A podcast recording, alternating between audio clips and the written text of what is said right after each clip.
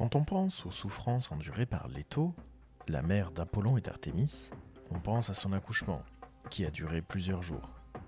On pense à l'errance de la déesse de terre en terre pour trouver un lieu qui l'accueillerait. On pense aussi au serpent Python, qui est tué par Apollon dès sa naissance. Pourtant, on oublie souvent que plusieurs humains ont tenté de s'en prendre à Leto, chose qu'ils ont très vite regrettée. Prenons le temps d'observer son histoire par le petit bout du mythe. Aujourd'hui, Leto ou la mère passionnée. Deuxième partie.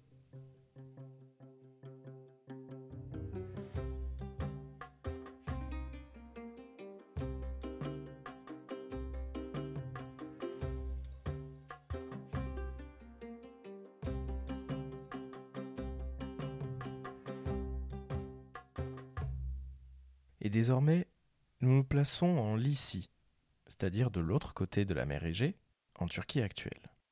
Et nous allons nous appuyer sur Antoninus Liberalis, un auteur de Métamorphose. Après avoir mis au monde Apollon et Artémis dans l'île d'Astérie, Leto vint en Lycie, emmenant ses enfants au bain de Xanthos. Aussitôt arrivée dans ce pays, elle rencontra d'abord sur son chemin la fontaine Mélitée, et elle eut grande envie d'y baigner ses enfants avant d'atteindre le Xanthos. Mais les bouviers l'en chassèrent pour faire boire leurs bœufs à la fontaine. Et Leto quitta Mélitée et s'en alla. Des loups, venus à sa rencontre, lui firent fête, et, lui servant de guide, l'amenèrent jusqu'au fleuve Xanthos. La déesse but de l'eau et baigna ses enfants, puis elle consacra le Xanthos à Apollon, et, au pays qui jusqu'alors s'appelait Trémilis, elle donna le nom de Lycie, d'après les loups qui lui avaient montré le chemin. Puis elle revint sur ses pas pour châtier les bouviers qui l'avaient chassée. À ce moment-là, ils étaient encore auprès de la fontaine en train de baigner leurs bœufs. L'étau les transforma tous en grenouilles, et leur frappant d'une pierre rugueuse le dos et les épaules, elle les précipita tous dans la fontaine et les fit vivre dans l'eau. Maintenant encore, ils coassent en bordure des rivières et des marais. Dans ses propres métamorphoses, le poète Ovide laisse parler un homme qui a vu cette scène. Citons-le. J'ai vu de mes yeux l'étang et le lieu que le prodige a rendu célèbre. Mon père, déjà âgé et incapable de supporter le voyage, m'avait chargé de ramener de là-bas des bœufs bien choisis, et, au moment de mon départ, il m'avait lui-même donné pour guide un homme du pays. Je parcourais les pâturages avec mon compagnon, lorsque tout à coup, j'aperçois debout, au milieu d'un étang, un antique autel, noirci par la fumée des sacrifices et entouré de roseaux frissonnants. Mon guide s'arrête et, d'une voix craintive, il murmure Sois-moi favorable. À mon tour, je murmure aussi Sois-moi favorable. Cependant, je demandais si c'était un hôtel consacré aux naïades, à Faune ou bien à un dieu indigène. L'étranger me répond Non, jeune homme, ce n'est pas une divinité des montagnes qui habite dans cet hôtel. Il proclame pour sa maîtresse celle que l'épouse du souverain des dieux exila de l'univers, et qui obtint à peine par ses prières un asile de la vagabonde Délos, au temps où cette île flottait, légère sur les eaux. Là, appuyée contre un palmier et contre l'arbre de Pallas, Latone mit au monde deux jumeaux, en dépit de leur marâtre. Même devenue mère, elle dut encore, assure-t-on, s'enfuir de là devant Junon, et emporter sur son sein ses deux divins enfants. Déjà, elle était parvenue sur le territoire de la Lycie, patrie de la chimère. Un jour que le soleil accablait ses campagnes d'une lourde chaleur, la déesse, épuisée par une longue fatigue, fut prise, sous les feux de l'astre, d'une soif ardente. Ses enfants avides avaient tari le lait de ses mamelles. Il advint alors qu'elle aperçut, au fond de la vallée, un étang de médiocre étendue. Des paysans y cueillaient l'osier fertile en rejeton, le jonc et l'algue chère au marais. La fille du titan s'approche et, fléchissant le genou, elle se penche sur la terre pour puiser dans les eaux fraîches de quoi se désaltérer. Les manants le lui défendent, la déesse répond en ces termes à leur défense. Pourquoi m'interdire cette eau? L'usage de l'eau est permis à tout le monde. La nature n'a pas voulu que le soleil, l'air et l'onde fluide fussent la propriété d'un seul. Je suis venu jouir d'un bien commun à tous. Et pourtant, je vous demande en suppliant de m'en faire don. Je ne voulais pas y baigner mes membres ni mon corps fatigué, mais apaiser ma soif. Tandis que je parle, Ma bouche n'a plus de salive et mon gosier desséché livre à peine un passage à ma voix. Une gorgée d'eau sera pour moi un nectar. Je reconnaîtrai que je vous dois la vie, car vous m'aurez donné la vie en me donnant cette eau. Laissez-vous toucher aussi par ces enfants qui de mon sein vous tendent leurs petits bras. Il se trouvait, en effet, que ces enfants tendaient alors les bras. Qui aurait pu n'être point touché par ces douces paroles de la déesse? Cependant, il persiste, malgré sa prière, à la repousser. Par des menaces, ils veulent la contraindre à s'éloigner, et ils ajoutent encore des injures. Ce n'est point assez. Eux-mêmes, avec leurs pieds et leurs mains, ils troublent les eaux de l'étang, et, au fond de son lit, par méchanceté, ils soulèvent la vase molle en sautant de ci de là. La colère a fait oublier sa soif à la fille de Céus. Elle cesse de supplier des gens qui n'en sont pas dignes, et ne se résigne pas à tenir plus longtemps un langage humiliant pour une déesse. Levant les mains vers les astres, Puissiez-vous vivre éternellement, dit-elle, dans votre étang. Le souhait de la déesse est exaucé. Ils trouvent un plaisir à rester dans les ondes. Tantôt ils plongent tout leur corps au fond de l'eau dormante, tantôt ils montrent la tête. Parfois ils nagent à la surface. Souvent ils se posent sur la rive de l'étang. Souvent ils rentrent d'un bond dans leur humide et froide retraite. Mais ils fatiguent encore leur vilaine langue à quereller, et, quoique cachés sous les eaux, effrontément, jusque sous les eaux, ils essaient l'outrage. Leur voix est devenue rauque, leur gorge est enflée par l'effort de leur souffle, et les injures qu'ils lancent distendent leur large bouche béante. Leur tête rejoint leurs épaules, et leur cou disparaît. Leur échine se colore de vert, leur ventre, la plus grosse partie de leur corps, est désormais tout blanc. Ce sont de nouveaux êtres qui sautent dans les profondeurs bourbeuses des grenouilles. La pauvre Leto croise aussi la route d'un fils de Zeus qui ne lui veut pas que du bien. Le mythographe grec Apollodore nous fournit un rapide récit. Apollon tue aussi Titios, qui était un fils de Zeus et de la fille d'Orchoménos, Elara. Zeus, qui avait eu commerce avec Elara, l'avait caché sous terre par crainte d'Héra, et avait ramené au jour le fils qu'elle avait porté dans son sein, l'énorme Titios. Ce dernier voit Leto qui venait à Pytho et, Saisi de désir, il la prend dans ses bras. Mais elle appelle à l'aide ses enfants, et ils abattent Titios à coups de flèche. Il est encore châtié après sa mort. Des vautours, dans l'Hadès, lui mangent le cœur. Et ce bref récit d'Apollodore n'est pas sans rappeler le châtiment de Prométhée. La différence principale entre ces deux récits est que Prométhée est enchaîné au mont Caucase, alors que Titios est enfermé au Tartare. Ulysse le voit dans sa Nécuia, c'est-à-dire son invocation des morts, et voici l'extrait de l'Odyssée d'Homère qui en fait mention. Et je vis Titios, fils de la noble terre. Il gisait sur le sol et couvrait neuf arpents. Un couple de vautours, posé à ses deux flancs, lui déchirait le foie et fouillait ses entrailles, et ses mains ne pouvaient les écarter de lui. Il avait assailli la compagne de Zeus, cette auguste Leto, qui s'en allait à Delphes, à travers Panopée et sa riante plaine. Et Titios ne semble pas à sa dernière visite. Aîné dans sa catabase, donc sa descente aux enfers, dans l'Énéide de Virgile, croise le supplicié.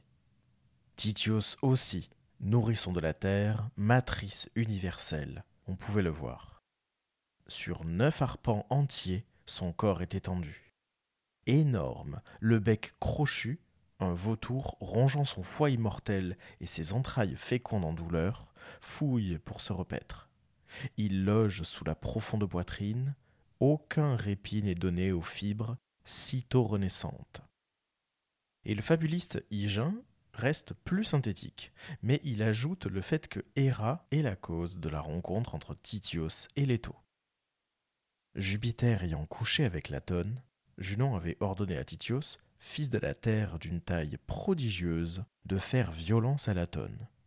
Celui-ci ayant essayé, Jupiter le tua de sa foudre. Aux enfers, dit-on, son corps allongé gît sur neuf arpents. Un serpent est chargé de lui dévorer le foie, lequel repousse avec la lune.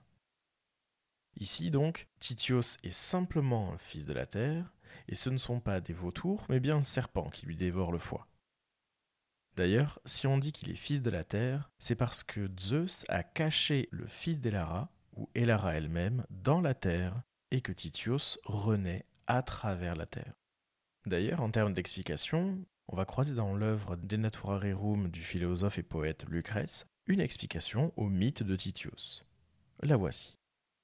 De même, assurément, tous les châtiments que la tradition place dans les profondeurs de l'Achéron, tous, quels qu'ils soient, c'est dans notre vie qu'on les trouve. Il n'est point, comme le dit la fable, de malheureux Tantale, craignant sans cesse l'énorme rocher suspendu sur sa tête et paralysé d'une terreur sans objet. Mais c'est plutôt la vaine crainte des dieux qui tourmente la vie des mortels, et la peur des coups dont le destin menace chacun de nous. Il n'y a pas non plus de Titios gisant dans l'Achéron, déchiré par des oiseaux. Et ceci d'ailleurs, dans sa vaste poitrine, ne saurait trouver de quoi fouiller pendant l'éternité. Si effroyable que fût la grandeur de son corps étendu, quand même, au lieu de ne couvrir que neuf arpents de ses membres écartelés, il occuperait la terre tout entière, il ne pourrait pourtant endurer jusqu'au bout une douleur éternelle, ni fournir de son propre corps une pâture inépuisable. Mais pour nous, Titios est sur terre. C'est l'homme vautré dans l'amour, que les vautours de la jalousie déchirent, que dévore une angoisse anxieuse, ou dont le cœur se fend dans les peines de quelque autre passion. On le voit en tout cas avec ce mythe, même en étant le fils de Zeus, on ne peut toucher à la mère d'Artémis et Apollon, puisqu'on finit tué soit par ses enfants, comme le dit Apollodore, soit par le compagnon divin d'un soir, comme le dis-je. Leto n'est cependant pas attaqué que par des hommes. Et voici un exemple frappant d'hybris, ou d'ubris, c'est-à-dire de démesure humaine, d'orgueil propre aux êtres humains. Parlons désormais du personnage de Niobé. Niobé est fille de Tantale et donc petite fille de Zeus. Déjà, à travers la figure de Tantale, on comprend vite que l'affaire va tourner en défaveur de la jeune femme. Elle est l'épouse du roi de Thèbes, Amphion, roi fondateur de Thèbes, lui-même fils de Zeus. Décidément, ce dieu-là est vraiment partout dans la généalogie. Amphion est, comme on l'a dit, le roi fondateur de Thèbes, avec son jumeau Zétos, ou Zétos.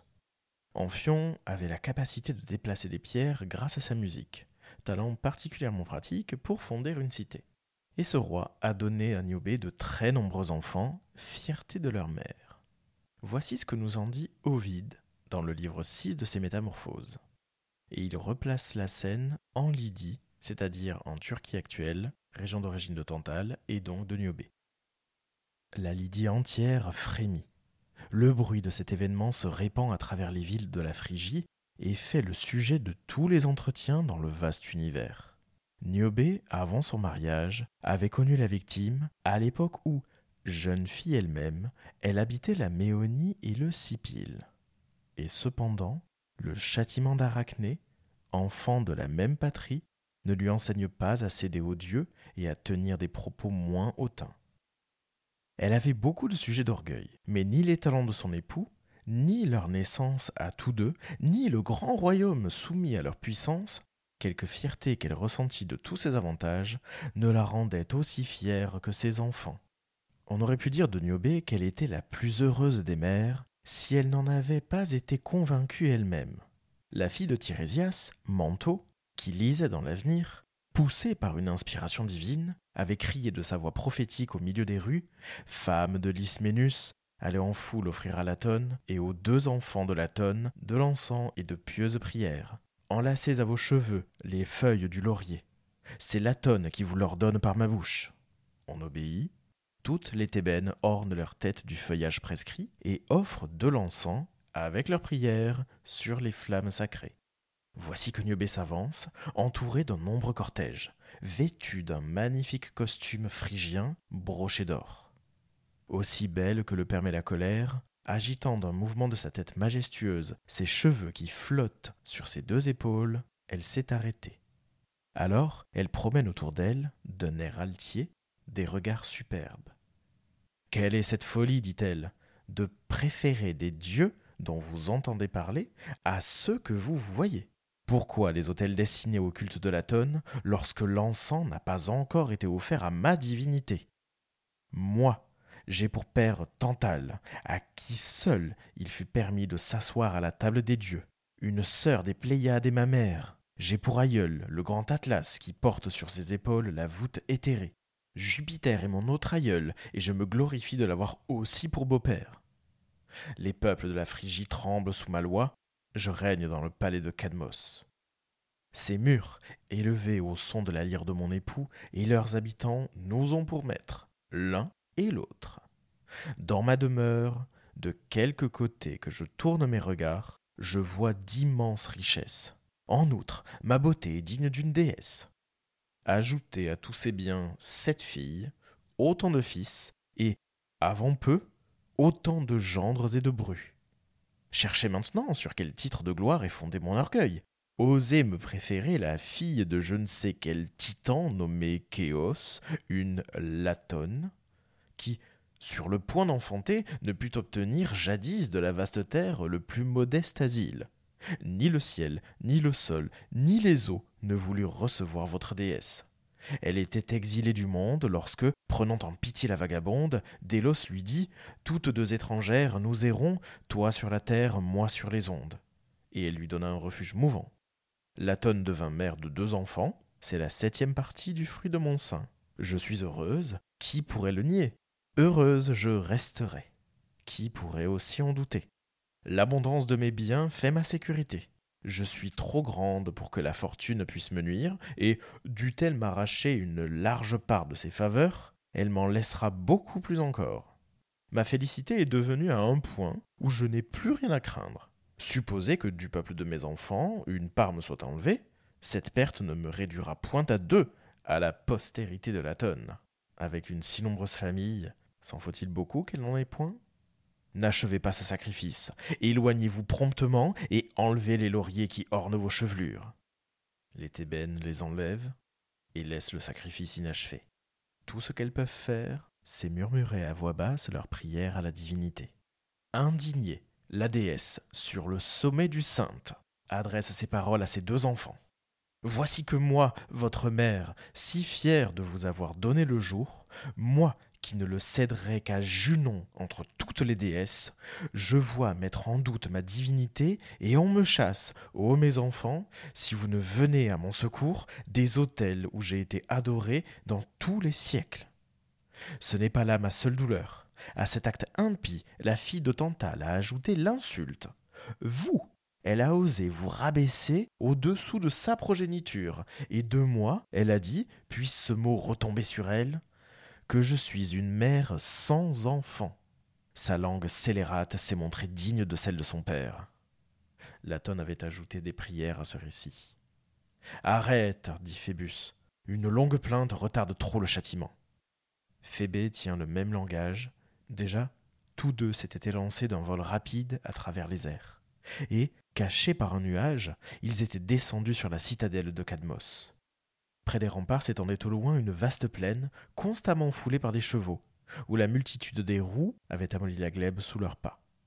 Là, parmi les sept fils d'Amphion, il en est qui, montés sur de vigoureux coursiers, pressent leurs flancs couverts de la pourpre de tir et les gouvernent avec des rênes lourdes d'or. L'un d'eux, Ismène, le premier que sa mère eût jadis porté dans ses flancs, faisait tourner sur la piste circulaire un coursier dont il maîtrisait la bouche écumante. Hélas, c'en est fait de moi, s'écrie-t-il. Un trait s'est fixé au milieu de sa poitrine. Sa main mourante lâche les rênes. Il glisse lentement de côté sur l'épaule droite de sa monture. Près de lui, ayant entendu le bruit d'un carquois dans les airs, Sipil rend la bride. Il fuit comme le pilote qui, sentant venir la tempête, à la vue du nuage, déploie de toutes parts ses voiles pendantes pour ne pas laisser échapper le plus léger souffle du vent. Il a beau rendre la bride, le trait inévitable le suit. Une flèche a pénétré en vibrant dans le haut de son cou, et le fer ressort, mis à nu, hors de sa gorge. Tel qu'il était, penché en avant, il roule sur les jambes et sur la crinière du cheval lancé à toute vitesse, et souille la terre de son sang encore chaud. L'infortuné Fédime et l'héritier du nom de leur aïeul, Tantale, après avoir mis fin à leur travail accoutumé, étaient passés tout brillant d'huile, à l'exercice qui réunit la jeunesse dans la palestre. Déjà étroitement enlacés, ils luttaient poitrine contre poitrine lorsque, lancés par la corde tendue, une flèche les transperce dans l'attitude où ils étaient, liés l'un à l'autre. Ils gémissent ensemble. Ensemble, courbés par la douleur, ils s'abattent sur le sol. Ensemble, étendus à terre, ils tournent vers le ciel leur regard suprême. Ensemble, ils exhalent leur dernier soupir. À cette vue, Alphénor se déchire la poitrine à grands coups, il accourt, prêt à soulever entre ses bras leurs membres glacés. Il tombe en remplissant ce pieux devoir. Le dieu de Délos, d'un trait mortel, lui traverse le cœur de part en part. Le jeune homme arrache le fer, mais une partie de ses poumons vient avec la pointe, et son sang s'échappe dans les airs en même temps que sa vie. Damazicton aux longs cheveux ne périt pas d'une seule blessure. Il est frappé d'abord à l'endroit où commence la jambe et où le jarret nerveux forme une souple jointure. Puis, tandis que sa main s'efforce de retirer le trait fatal, une seconde flèche s'enfonce jusqu'aux plumes dans sa gorge. Le sang la repousse au dehors, il jaillit à une grande hauteur et, d'un jet soudain, il perce au loin les airs. Le dernier, Ilioné, levait vainement vers le ciel des bras suppliants. Ô Dieu, vous tous, tant que vous êtes, disait-il, ignorant qu'il ne fallait pas les implorer tous. Épargnez-moi. Il émut l'archidivin, quand déjà le trait ne pouvait plus être retenu. Mais au moins la blessure à laquelle il succomba fut légère, et la flèche ne pénétra pas profondément dans son cœur. La renommée, la douleur du peuple, les larmes des siens ont appris à la mère cette catastrophe subite. Elle s'étonne que les dieux aient pu l'accomplir, elle s'indigne qu'il l'ait osé, et que leur droit aille jusque-là. Quant à Amphion, il s'était plongé un poignard dans le sein. Il avait mis fin du même coup à sa vie et à sa douleur. Hélas, combien Niobé maintenant était différente de cette Niobé qui naguère avait écarté le peuple des hôtels de Latone et qui s'avançait à travers la ville en rejetant la tête en arrière? Elle était alors un objet d'envie pour les siens. Aujourd'hui, elle fait pitié même à ses ennemis. Penchée sur les corps glacés, elle distribue au hasard à tous ses fils ses derniers baisers. Elle en détache ses bras livides et, les tendant vers le ciel, Repais-toi, cruelle Latone, de ma douleur, s'écrie-t-elle. Repais-toi, rassasie ton cœur de mes larmes. Rassasie ton cœur barbare, dit-elle. Je me meurs de cette mort. Réjouis-toi de ta victoire. Ô mon ennemi, triomphe. Mais où est cette victoire? Dans mon malheur, je suis encore plus riche que toi que dans ton bonheur. Même après tant de pertes, la victoire est à moi. Elle dit. Et aussitôt, on entend résonner la corde d'un arc tendu. Niobé est la seule entre tous qui n'ait point tremblé. Car le malheur accroît son audace. Debout, devant les lits des sept frères, vêtus de noir, se tenaient leurs sœurs, les cheveux épars. L'une d'elles veut retirer le trait qui s'est enfoncé dans ses entrailles. Elle s'affaisse mourante, le visage incliné sur son frère. Une autre, qui s'efforçait de consoler sa malheureuse mère, perd soudain la parole et tombe frappée d'un coup qui la plie en deux sur elle-même. Elle ne ferme la bouche qu'après avoir exhalé son dernier souffle. Celle-ci, qui cherchait vainement à fuir, s'abat sur la terre. Celle-là expire sur le corps de sa sœur. Une autre se cache, on en voit une autre s'agiter toute tremblante. Six d'entre elles avaient déjà reçu la mort par diverses blessures. Il n'en restait plus qu'une. Sa mère la couvre de tout son corps, de tous ses vêtements. Laisse-moi une, crie-t-elle, la plus petite de tant de filles. Je ne demande que la plus petite, rien qu'une. Pendant qu'elle prie, celle pour qui elle prie n'est déjà plus. Ayant perdu toute sa famille, ses fils, ses filles et son époux, elle tombe assise entre leurs corps inanimés, figée par la souffrance. Le vent n'agite plus ses cheveux, le sang ne colore plus son visage, ses yeux s'immobilisent au milieu de sa face désolée. Il n'y a plus rien de vivant dans ses traits. Sa langue même se glace à l'intérieur de son palais durci, et tout mouvement s'arrête dans ses veines. Son cou ne peut plus fléchir, ses bras ne peuvent plus faire un geste, ni ses pieds avancer. Jusque dans ses entrailles, elle n'est plus que pierre. Elle pleure pourtant. Un vent impétueux l'enveloppant d'un tourbillon l'a emportée dans sa patrie. Là, fixée au sommet d'une montagne, elle se fond en eau, et aujourd'hui encore, ce bloc de marbre verse des larmes. Par ces mots se conclut le récit d'Ovide sur Niobé. D'ailleurs, la mention du bloc de marbre, encore visible aujourd'hui, renvoie au rocher de Niobé, présent sur le mont Sipilos, une montagne de la Turquie actuelle, en Lydie.